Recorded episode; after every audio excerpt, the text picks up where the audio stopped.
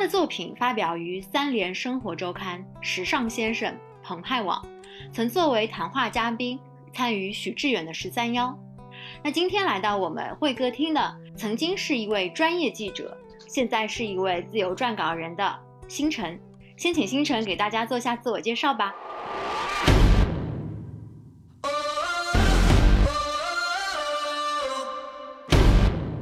好的，大家好，我叫明星辰，你们可以叫我小明啊。我现在是一名自由撰稿人，然后在西安。我主要写的稿子是偏向于呃文化类和人物采访这一类的。做自由撰稿人应该大概有三年多的时间了吧。呃，星辰之前是是一位职业的记者，那为什么会想到要离职呢？呃，其实我之前。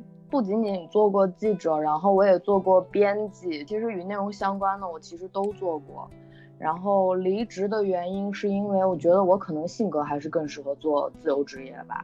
就是我做写东西，我写的特别快，本身性格也不是那种特别受束缚的一个性格。如果是在公司里面，我可能很快就把我的工作做完了，会剩下很长一段时间我不知道自己要干什么。嗯，有一个最直接的原因是我当时特别想采访一个人。但是如果要是上班上班去采访他，我时间就不够。我想要很充足的采访他，然后为了这个采访，我就辞职了。你说的是就是从头到尾前期准备，其实还是可以在职的时候准备的呀。对，但是我我那个时候可能因为就是对自己比较没有信心，因为我害怕我没准备好的话，他拒绝我采访怎么办？所以我就酝酿了很久，我就是我把这个稿子看得很重嘛。我觉得这个稿既然对我来说这么重要，然后我就很想一心一意把它做好，所以我就辞职了。啊，嗯，那听上去就是，首先你是非常喜欢自己的这个职业的人，因为你其实职业敏感度还是很高的嘛。对于一个特别自己想要采访的人，还是很愿意花时间跟精力的。又因为是这样，所以你想把自己的时间空出来去采访这个人。后来有采访到这个人吗？结果怎么样呀？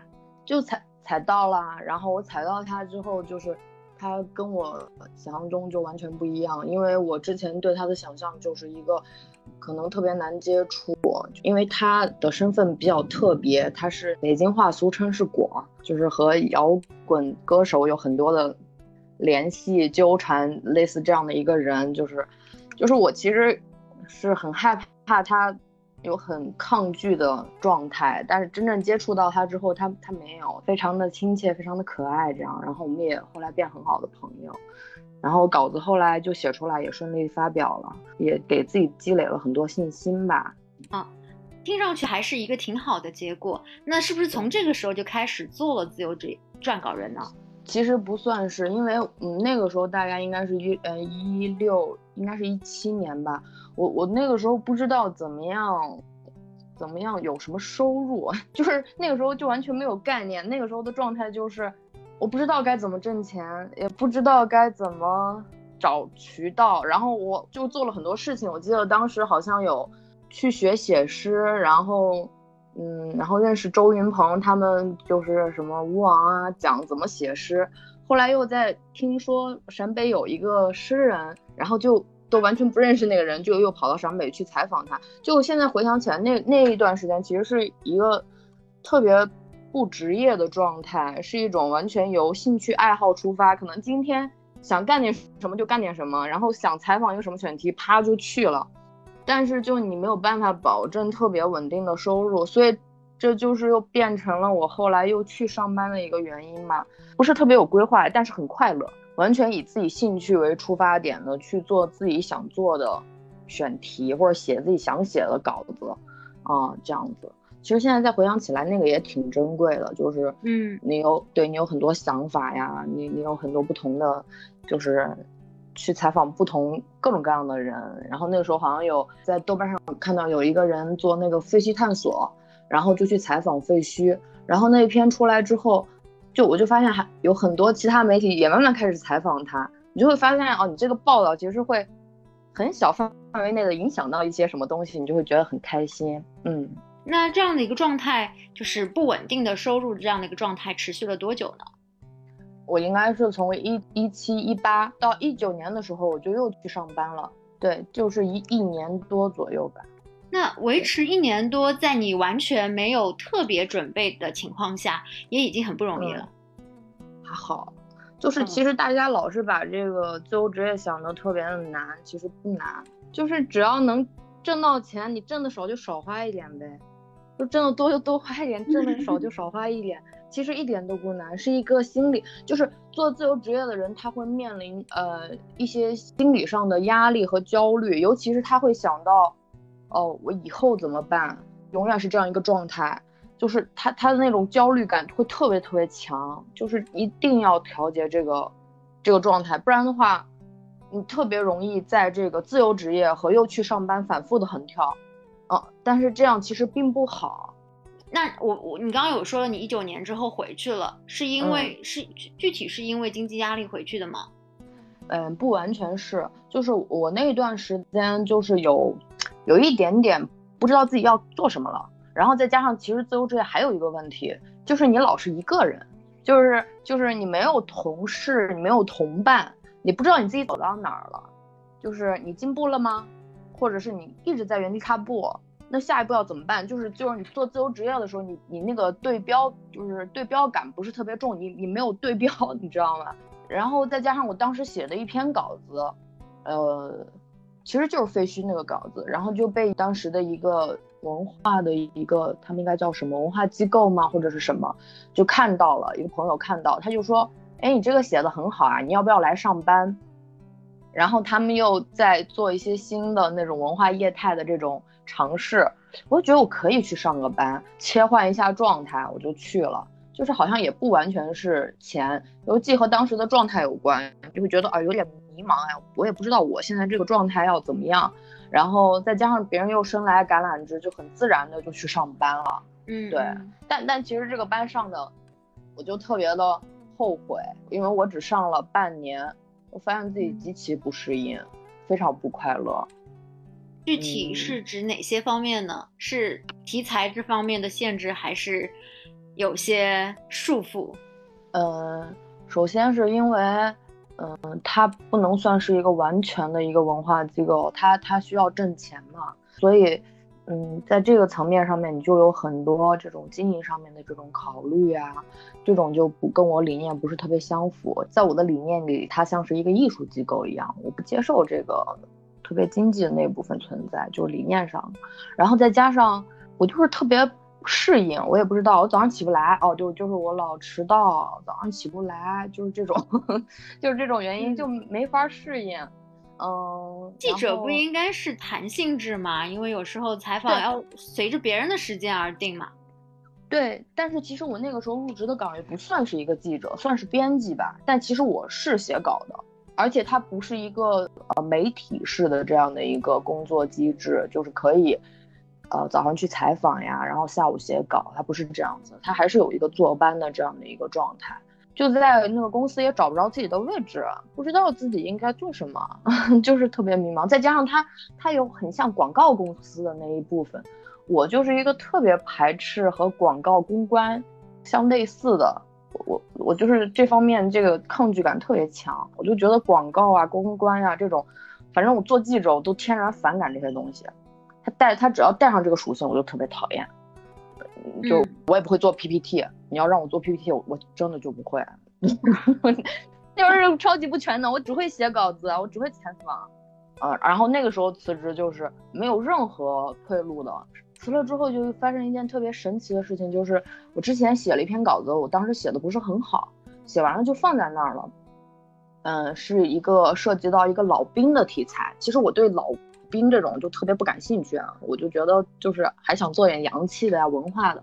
然后在那段时间，就是我之前采访过的老兵，其中有一个老老年人，他就老给我朋友圈点赞，就觉得好像是冥冥之中的。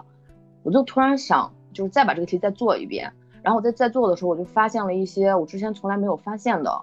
简单来说，就是他们之前是在老挝的那一次战争当中，中国过去援助嘛。然后那个时候就是美国打老挝。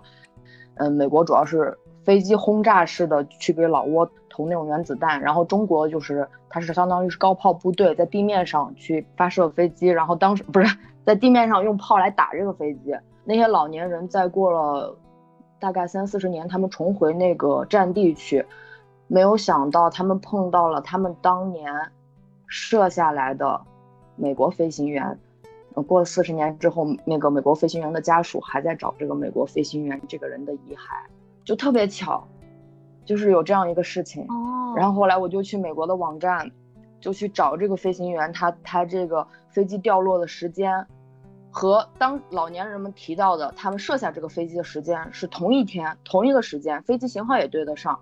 然后就是一一起，就是因为在我在第一次采访的时候采访的特别潦草，我就是哎就随便搞一搞。然后稿子也没发表，扔在那儿。我后来就是把这个挖出来之后，特别兴奋，哇，超开心！我就觉得做记者工作就是哎呀，就是好好，就是好快乐呀！你可以找到这种真相一样。然后就是一个，好像那个美国的飞行员，他四十年后，他透过我的笔，想要告诉别人，我确实是在老挝这个地方也牺牲了。就战争很残酷嘛。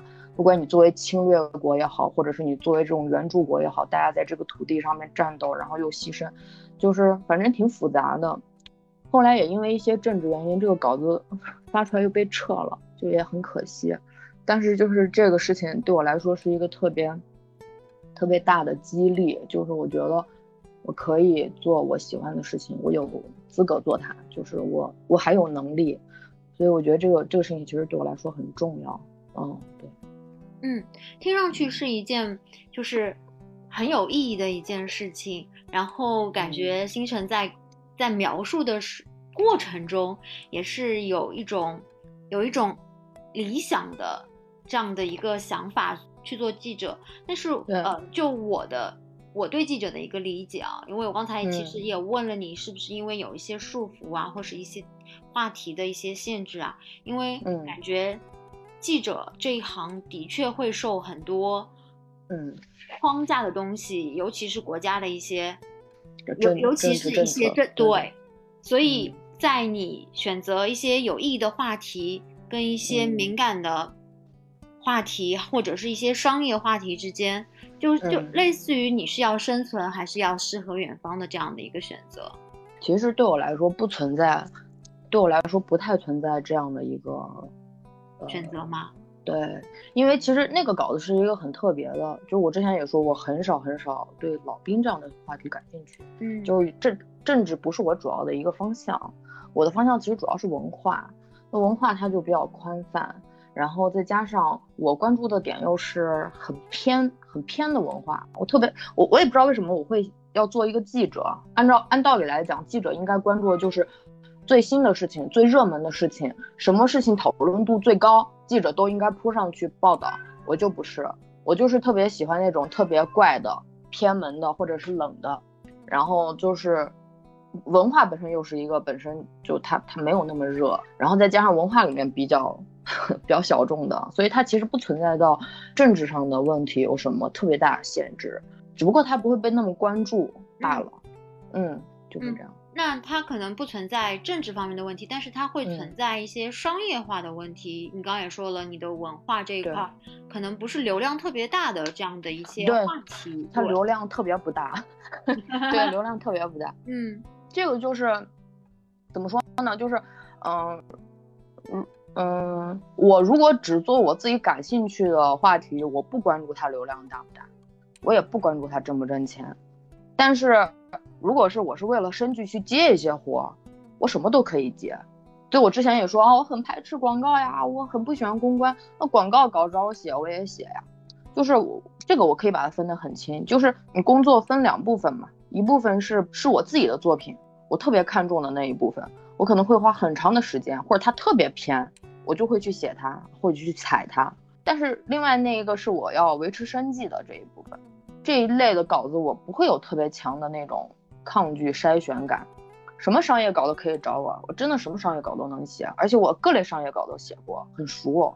嗯，那听上去其实你可以不用做自由撰稿人，可以做一名斜杠的记者呀。这样子你在报社里去做一些商业的采编，然后再用业余的时间去做自己喜欢做的事情，这样在你的经济上还是能有保障的。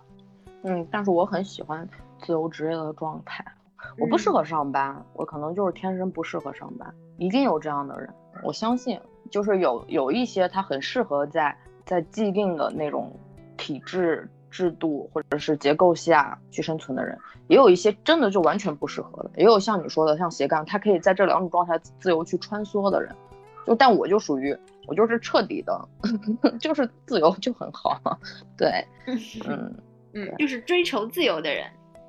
对，也不能完全叫追求自由，其实他也没有多少自由可以，就因为你在公司的话，你可支配的太少了，你还要听命或者是合作，呃，这部分会比较多。我这样说不是说我不是一个不善于合作的人，但是我比较喜欢我自己决定，我我这件事情我要就是怎么办，我要自己来定它。我不知道，我就是喜欢我要自己定。嗯，那在你自己选择做。自由撰稿人这样的一条路之后，身边有什么样的声音吗？有没有支持的或者反对的家人或者朋友有说什么吗？嗯，朋友没有啊，朋友就是都挺支持的，他们都觉得我挺适合的。我就是之前就说了，我有朋友就是那种曾经就是注视着我说，你真的很适合做自由自由职业者，就是可能我一上班那个状态都不好吧。就是朋友们都比较支持，嗯，更多的朋友就是其实有，嗯，很多的人他们就是想不上班，他们不知道怎么能够做到既不上班，又能也可以，哎，对对对，这样一个状态，嗯，然后家人家人的状态是慢慢在改变的，就是一开始我就没有跟家里面人说我辞职了，但后来不知道怎么样，就是不知不觉他们好像就知道了，就特别神奇，我也没有。刻意说过也没有刻意不说，然后但是不知不觉他们就知道了，知道了之后就也也没有也没有什么反对，但也没有多就是多支持，就还好就不管。嗯嗯，家里人还是比较开明的，因为一般对父母都会说你要有一个稳定的收入啊什么的会好一些。哦对啊，我之前也考过公务员，我考不上呀，就是我这我也不是没考过，我考不上，而且我。我妈就跟我说，我也太不适合了。她说你你要是去当什么公务员干嘛的，肯定也就就是辞职了。然后家里面好像有亲戚也给我介绍过工作，哎，我都不去不去不去。然后然后你你不上班久了，你这个整个人的状态和气质和那一些在上班的人，尤其是在体制内上班的人的那个差别是非常大的，嗯，就挺有意思的。嗯，那你现在就是。第二次做自由职业者嘛，你刚刚说的第一次的话，其实自己没有什么规划，或者说这个收入也不是特别的稳定。那你现在第二次做，有没有一些想法、一些好的一些规划，去就支持你这一块的一个经济来源呢？呃，经验上面更有一些积累了，然后但是它也是逐步在发生变化的。像我一九年的时候，就是那个我的那种危机感特还是特别的强，然后我就会。不停的想要多挣一点钱，就很害怕自己就是再去上班那样一个状态，然后就会拼命挣钱，拼命挣钱，然后就是会，但是那样就特别累，而且还那样还会出现一个问题，就是我发现我所有的客户都留不住，就是可能我跟他合作，明明也还合作的挺好的，怎么后来他就不找我了，就特别怪。你虽然不停的在挣钱，但你客户不停的不稳定，这件事特别可怕的，就是你做自由职业还是要有几个稳定的客户的。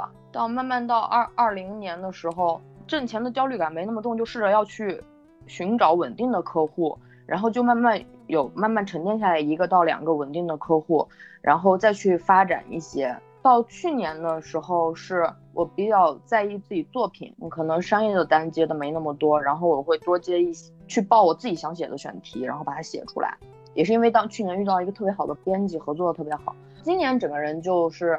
呃，比较放松一点了。我我我就是有一个朋友跟我说了一个话，我觉得特别有道理，就是自由职业者，你不要按月薪去算钱，你不要算你这个月挣了多少钱，不要这样算，你要按季度算，就是你你这一个季度挣的那个钱差不多就行了。你比方说你这个月挣的多一点，你下个月挣的少一点。我我今年还有整个就是一整个月一分钱都没有挣到的情况，没挣到就没挣到嘛，没关系，之后再多挣一点就好了。就是就是自由职业他那个。他那个情绪是情绪管理特别重要的。如果你就因为，比方说连续有几个月你没有没有挣到钱，或者没有收到这个这个款项，你就已经急得不行了，要去找工作了，那你就不要做自由职业了。就是一定要有这种情绪管理的能力和你目光稍微长远一点的这样的一个一个规划，就会好一些。或者有些时候你也不需要有多么强的规划。我记得我之前就是每一年我就说哦，今年我要出多少多少个什么样的作品，怎么怎么样。就那个规规定如果太强，会给你特别大的压力。稍微放松一点也很好，不断的根据自己的情况去调整嘛。嗯嗯，你觉得这个调整是特别重要的。我想问你，当时这一个月没有完全没有收入的时候。自己当时是怎么去去调整的？然后或者说有没有想 过就特别惨呀？怎么调整？像有没有向朋友啊或家人去去支援？因为我这个月没有钱，哎，我就是这个是这个哦，上个月我就是上个月就没钱。然后没钱的原因是因为跟我合作的那一个杂志社，他最近要他要改成国企，然后在他们改制之前，他们的财务就全部就停掉了。然后一个是因为这个。还有一个是因为他们之前是因为上海疫情，他们是上海的媒体嘛，然后在疫情期间，他们的财务被锁在家里没有优盾，嗯，他连欠了三个月的稿子，相当于是这这种变动，这种其实就是这种其实就是延迟突发嘛，对对对对对，就是突发情况，但是就是没有钱呀，然后没有钱 就就没办法，然后那天我遇到那个编辑就特别好，我那天就问他，我说嗯。那个什么什么姐，我说我想问一下，这个月的稿费大概几号能到呀？然后他就帮我去问财务，就是还是不能发下来。然后他就给我转了转了钱，嗯，我就说不要啦。然后他说没关系啊，这个稿费我们这个月底就发下来了，你先拿着吧。然后我就先拿着，因为我没钱用了，我就先拿着，我到时候月底发稿费了，我再转给他就好了。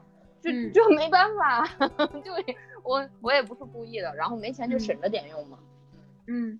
那这个其实还好，因为这个其实只是你是有收入的，只不过暂时没有发给你而已。对对对，有没有就是本身就是没有的？好像这种情况特别少。我是一个怎么说呢？就是我那个经济的那个基础对我来说还是很重要的。如果我要是完全没钱了，我觉得我会非常恐慌。我会在比方说我可能还有还有一些钱的时候，我就已经会开始吼我没钱了。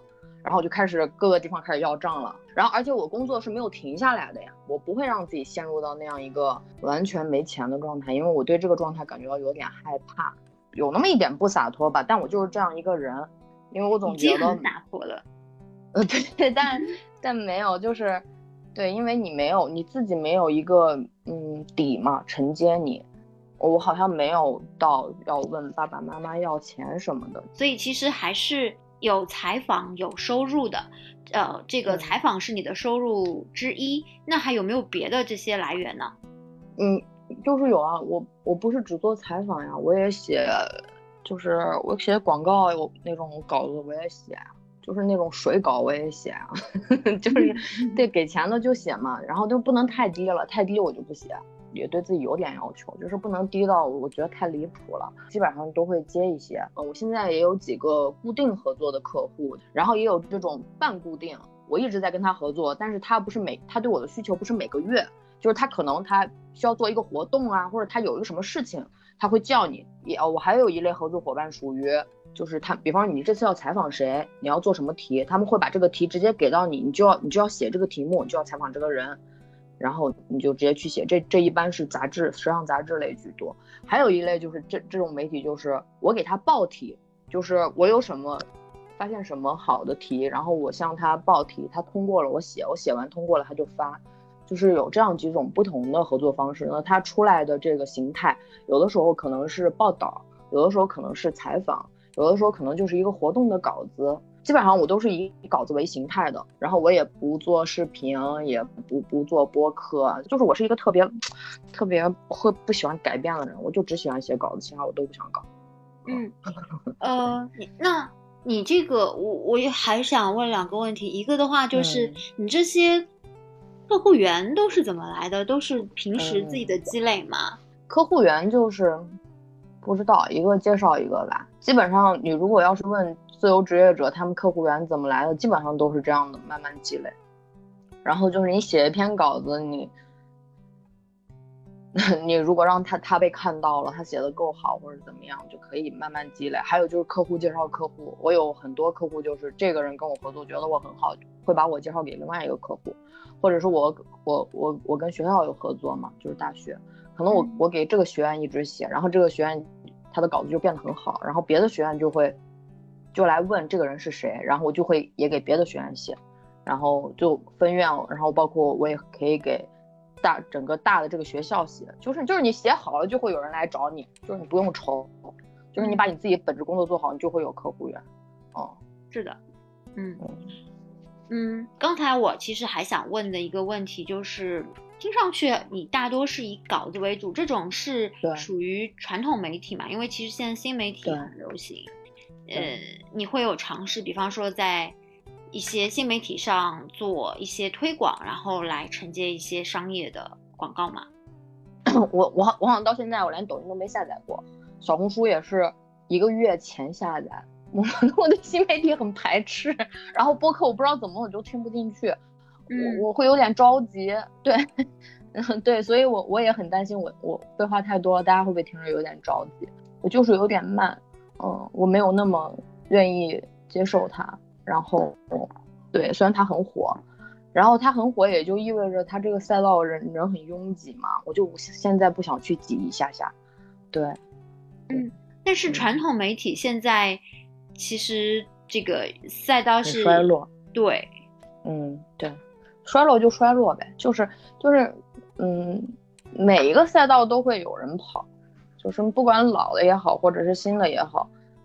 都会有人看你擅长做什么了，这个就是和之前那个一样，你在不在公司或者不在公司，再衰落的赛道里面也会有人在前面，在再新再爆的赛道里面也会有人在后面。嗯，我觉得最重要的是你要抓住那个点，就是如果你你是作为一个短视频，你真的需要有趣，我我觉得就是你你的自身需要满足那个媒介它的那个特点，当然你也可以去慢慢适应。反正我就是不那么着急，就是我我不想那么快去弄这件事情。嗯啊，我我没有找到我一定要做去做它的理由。嗯，那是因为说你目前还是，呃，觉得现在的这样状态挺好的。嗯，不是，是因为即使是做文字，你在文你在文字上面也也是有追求的呀。我也希望我的报道能变得更好，我可以出更好的作品。那我的这个作品的形态，它。不好意思，只能只能以文字的形态出来。嗯，当然它也可以可以以纪录片的形态出来，这也不是不可能。但是我不太会。然后如果现在是我可以和一些纪录片的团队合作，像前段时间我有个朋友，他是做那个纪录片的，然后他要做一个什么题材，我就给他找了好多好多好多点。只不过你不在那个舞台上，你没有用他的那个语言去去讲嘛。对，而且你熟悉他的那套语言是需要一定的时间的，就是这样。嗯，我不排斥，我没有觉得他们特别不好。我我明白，我明白，我听懂了。其实就是说，你觉得你的擅长点是在文字上，然后可能现在的新媒体不是你喜欢的点，但是你其实是可以接受变化的，只是现在可能还没有一个特别好的一个载体跟你一起相互配合。嗯，可以这么说吧。嗯嗯，其实。呃，我为什么会问这个问题呢？主要是我觉得，万一未来传统的媒体越来越不好，肯定会是需要自己提前做准备的。那其实你你其实是有想法、有思路，就是目前可能没有碰到特别好的一个契机去找到新的一个载体。我我其实没特别想过关于未来这个话题，有的时候其实你也有点不敢想。我有的时候会突然一下就就是。比方躺在那儿想，我天，我要就是一直这样写到老吗？就是就到我七十岁了，我还要去需要跑一个活动，然后把它写了吗？就是我不知道，我没想过，我我我有点不敢想我未来的那个生活形态，你知道吧？对，我就暂时不想它。但是文字，你要说它衰落，我也不这么认为。这么多年来，你可以看看，就是过去一百年、两百年的书都还存在。嗯，就是他他的确是不是人人都读书的时代了？但是书没有，就说过多少次电子书会冲击到纸质，它是是会，可是纸质书依然存在，书存在，文字就会存在。我不会为这个特别焦虑，我我才能活多少年？书比我可活得久。其实有这个信念的话，你就是会在自己喜欢的事业上去，呃，更深、更精的去做一些钻研。那另外一方面就是，我感觉你的这种自由撰稿人又嗯不用去上班，呃没有固定的一个时间，其实也是可以作为数字游民的一种。我不知道你之前有没有听说过数字游民？我觉得最吸引我一点的就是你可以边工作边旅游，然后去不同的地方。其实，在去到不同的地方的时候，也是你积累素材的一种方式。对，但是，但是我我个人的性格是，我我 我我这个性格真的说出来好讨厌。我不喜欢没有目的的去一个地方游荡。其实，没有目的的去一个地方游荡是一个特别诗意的状态，我很羡慕，但是我不是那样的人。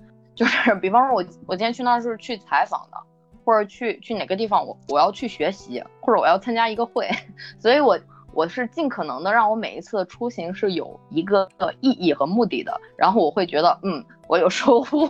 对，就我不是那种我喜欢啊，我要去大理啊，或者是什么在哪里，然后我就躺着可以看看看海，然后写写稿，我不是那样的人。我就是，好像我马上七月底也是要去温州出差一趟，也是因为。那边有一个那个游学的项目，然后我要去给小朋友上一个课，然后可以给村里的孩子们上课，我就觉得嗯很有意思，就可以有一些收获，也许还能写个稿子，嗯，那我就去吧，就这样，我一般是这样的。嗯，一开始我你给我的感觉就是其实很随性，就是就是可以做一些漫无目的的事情，然后你又告诉我你不会去没有目的的去到呃一些地方。就感觉有点矛盾冲突吗？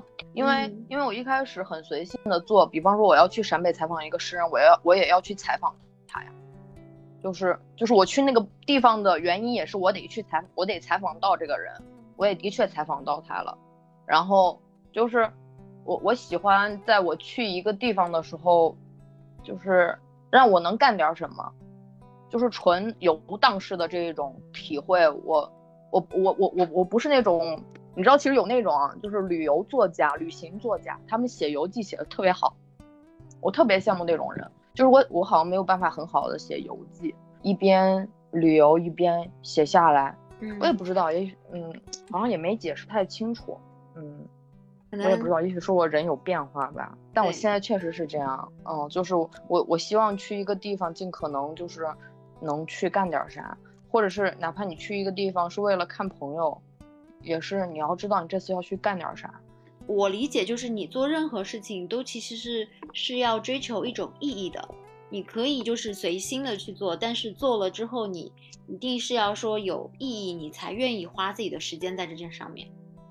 嗯，可以这么说吧，就是是一个是一个目标驱使的人，但是有但是也经常就是也经常做不好。你刚刚也提到说，在做自由撰稿人的时候，呃，有两个点嘛，一方面是说个人的一个发展，第二个方面是自己的一个个人的一个社交问题。那这一块的话，我不知道现在这方面有改观吗？有改善一些，我觉得这个状态特别不好。我做就是我做自由这撰稿人，我就像是坐牢一样，我每天在家里不出去。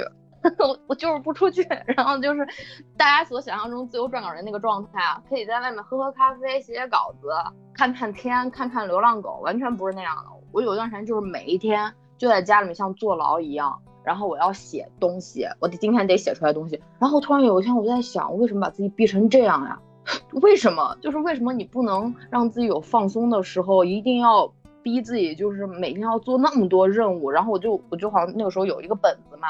我我一开始发现是我每一天规定任务要写一，今天要干嘛一二三三，然后晚上来打勾。后来我发现这个效率不高，我后来改变成为每天晚上去写我今天完成了什么。然后我发现啊，这样效率变得好高啊，而且每天发现我能完成好多事情。就那样一个状态，就到枯竭了之后，然后我发现其实嗯，社交嗯交流讨论玩耍。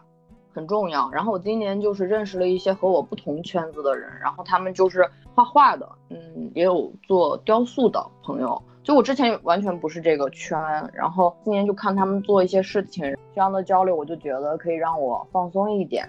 但是 交流多了，你就玩多了，你就发现你这个月你挣的钱就变少了，就是因为玩玩的多嘛，所以就要平衡一下，会好一点。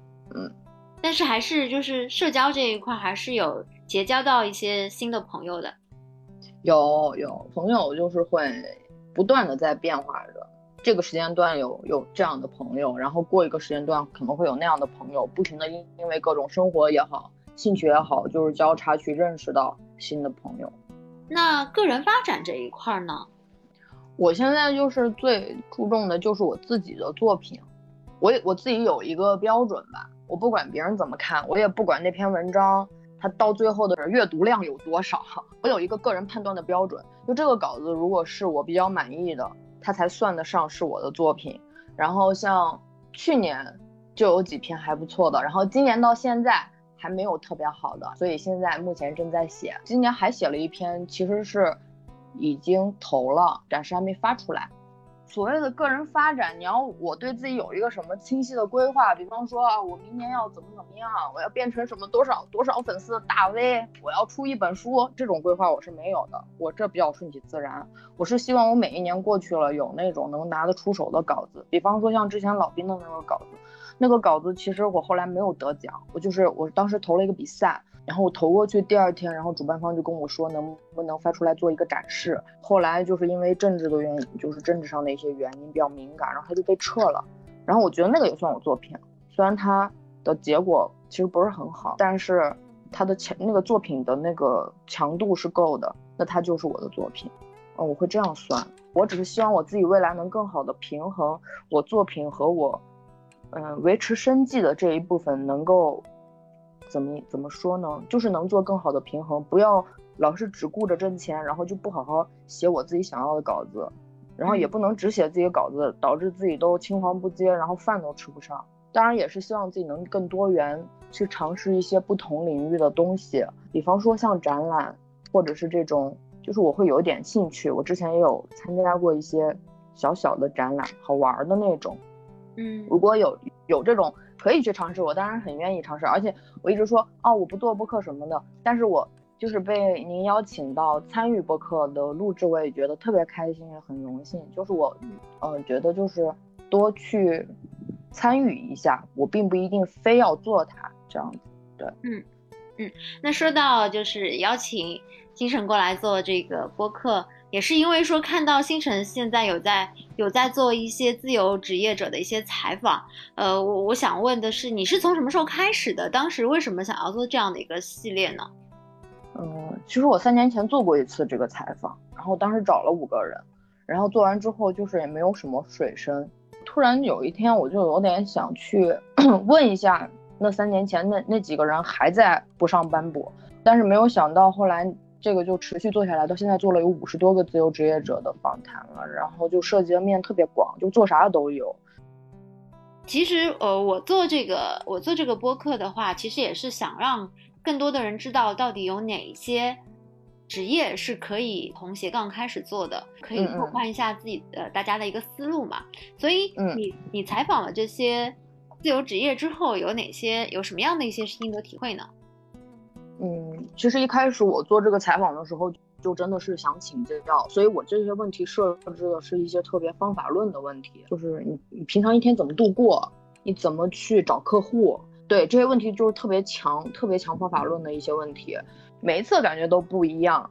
嗯，我我之前会觉得。呃，上班这件事情特别不可饶恕，就是如果你做自由职业，你又回回去上班了，好像是一个特别打脸的。但我有一个自由撰稿人的朋友，他就是上一段时间班，他就自由职业，他又上一段时间班，又自由职业。但你会发现他身上明显的，他一他第二次自由职业比他第一次自由职业整个资源就好很多，就是上班也不失为一个你积攒资源的一个过程。然后这是在他身上我感受到的，就是大家说到各种各样的方法，其实都是可以学习的。就是有一个摄影师，他就是，嗯，好像我也是问他怎么接到单子，然后他就说他一开始就是会免费去给别人拍，他就说任何一场活动都需要摄影师，所以他就会不停的先去跟别人交朋友，然后也治好了自己的社交恐惧症。就是大家在生存的这个层面。是真的是倾尽全力的在去生活，对，然后有各种各样的方式和各种各样的方法，看每个人需要的什么。也有我也遇到那种完全躺平的，你问他跟谁合作吗？没有，呃，收收入来源的没有收入来源，就躺平。但他就有一个特别就是特别特别强烈的爱好，就是去新疆拍火车。他甚至会在新疆哈密那个地方租一个房子，然后就住在那个地方，然后去拍那个。中国最后的蒸汽火车，拍好几个硬盘，就这种的。一开始我其实是想通过这个采访去学别人怎么活下来。不知道你有没有看过那个索罗有一本书，就是《瓦尔登湖》，它里面就有一句话，他就说这个世界上有万千种生活，为什么我们要赞美一种而贬低另一种？就当我们一直在赞颂所谓的成功的这种生活方式，或者是美啊，就是很美好、很小清新的生活方式，其实也有各种各样的。我前几天刚刚采访了一个一个人，然后他造那个园林，然后他花了五亿去造这个园林。我就问他这个，呃，是怎么造的，什么什么的，然后他就说我不缺钱，我在这儿投入五亿了，我不是贷款投的，我外面也没有欠款，但我好痛苦呀。然后我就问他，我说你你对这个园林有什么感受？他说我就是很痛苦，很迷茫。就在那一天不久前，我刚刚看了一个流浪汉的一个纪录片，然后那个流浪汉就每天每天在街上也没什么什么事儿，你就会发现其实。你生活的那个幸福和自在的程度跟你钱没有关系，你知道吗？真的是一种心态。我也不是说流浪汉的生活就特别好，然后人家有五亿建一个园林就不对，不是这样的。就他，他也用，他也在做一个他理想中的事情，他在追求他理想中有痛苦，这也是有意义的，没什么。就是我觉得，就是有各种各样的生活，大家都可以去体验，挺好的。嗯嗯，其实，在。呃，接触不同的人的过程中，你可以去了解他们不同的经历，他们不同的价值观，可以开拓自己的一个眼界吧，或者以自己的一个认知。对，可以说是这样。就是做记者其实有这一点好处，就是因为你需要和不同的人去打交道，它其实就是锻炼你的这种呃和人相处的能力。它不仅是向上的这种相处，比方说你需要和一些名流。和一些文化界人士、和一些诗人、和一些小说家去交流。其实我不羡慕这些，就是就是能和他们进行交流的人。其实我现在更羡慕的是向下交流的能力。你能和诗人交流，你能和明星交流，你可以和村民交流吗？你可以和流浪汉交流吗？你能做到？你跟他们说话，他们能理你吗？其实特别难。就是我之前看了一篇那个田野笔记，我特别特别羡慕。就是他去采访那些算命的人，然后去采访那些村子里面像疯子一样在自己家建了一个庙的人。我就问他怎么怎么做到，就是可以和别人聊天。因为我其实去采访过村民，村民就不理我，然后就是不想和我说话。就是你不会说他们当地话，你老是说普通话，就是很做作、很假，人家才不想理你呢。你你需要应对各种各样的人，就是如果你能够做到去，嗯，接触不同圈层的人，我觉得真的特别棒。不仅不仅是那一些特别看起来特别好、特别光鲜的人，而且，嗯，其实你向上去采访，未必采访到的都是一些真心话，反而向下采访，那才是一些真实的。嗯，就是如果是相对来说偏。上流社会的人，他们会更有面具感，他们做这些东西都已经轻车熟路了嘛。你做多了，太模式了。但是，如果你能够接触到更真实的人，然后你你真的能够让他，嗯，从心里接纳你，愿意跟你讲点什么的时候，其实对你来说是一件特别，就是特别快乐的事情。那呃，我想聊一下，就是你你在做自由撰稿人的时候，有没有特别开心、特别难忘的？刚才你提到一个这个呃飞机的这样的一件事情，那嗯嗯，别的还有吗？我之前就是一七年的时候，我就在网上看到了一些图片，然后就是陕西关中地区，他在过年的时候，然后他有一个叫学社火这样的一个，就是呃，就叫什么社戏吧。就是他，他跟一般大家逢年过节，然后穿的那种，嗯，花花绿绿，或者是打扮成，嗯，特别什么神仙那种不一样。他是，就是大过年的，就是在头上插一把刀，或者在眼睛里面插一把剪刀。它是一种很很很奇妙的一种化妆术。他就是真的会把刀、剪刀、锥子，然后然后那样子，就是插在这个头上或眼睛里面。但是它不是真的，但是你看起来就像真的。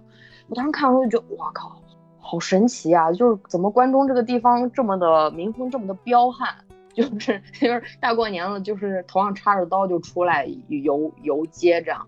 然后当时就特别想做，我我就很懒啊，我兴趣也比较多。然后当时看到就想踩，但一直就没踩。后来就是我去年就遇到一个特别好的编辑，然后我就跟他说了这个题，他就特别鼓励我，他说特别好，他说你你一定要去做，我一定等你怎样怎样，反正就一直鼓励我。然后我就当时就决定要去做这个题，就我也不认识那个地方的人，我就在网上问，就要发朋友圈问，没有想到当天就我各个朋友就就开始帮我找人，就联系到了当地的那种文化馆的工作人员。他们就恰巧认识那边做那个雪社火的那个村里的那个大叔，听没多久吧，我就决定去，然后去采访，就是，呃，当然因为是疫情的原因，他们不能演出了嘛，然后就去了村子里面的那个庙看了看，然后看了一下他们的道具，然后听他们讲一些，嗯，他们，嗯。做社火的一些故事呀什么的，包括他们就是可能说这个现在就是村里面做这个的，就是人越来越少啦。之前还是传男不传女有这个讲究，现在就因为都传不下去了，所以就是也可以传女了。他们除了就是要表演这一套，他们还会学一些就是唱戏的这一些腔调呀或动作呀什么的。嗯，就是我当时说我不会采访农民，就是我不，我就有点去采访，就是听不懂他说什么。他经常说完我就啊什么，就是不知道他在说什么。就但他人也很好，就一直在跟我讲。回来之后就把这个稿子写了，然后那篇稿子我没有想到它那么那么受欢迎。然后我现在到现在应该还都是我豆瓣上面最就是最火的一篇稿子吧。然后好多好多人看，因为它是一个。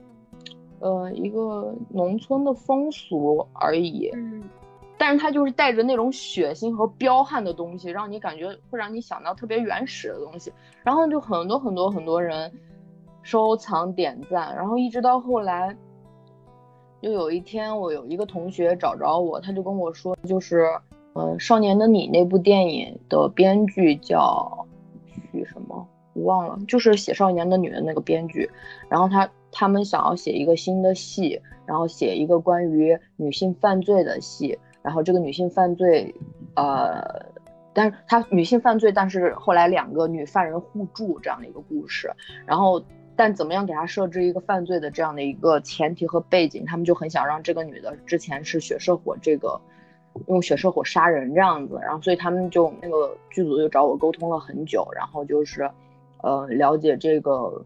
社火，他应该怎么化妆呀？他当地有一些什么文化风俗之类的，然后，所以我就觉得，就是这个也是我觉得啊，好开心呀！我觉得这个写这个稿子就觉得很有意义，因为它是从我兴趣出发，然后，嗯，然后也得到大家的认可，我就觉得特别开心，就这样。就听听你描述的时候，就。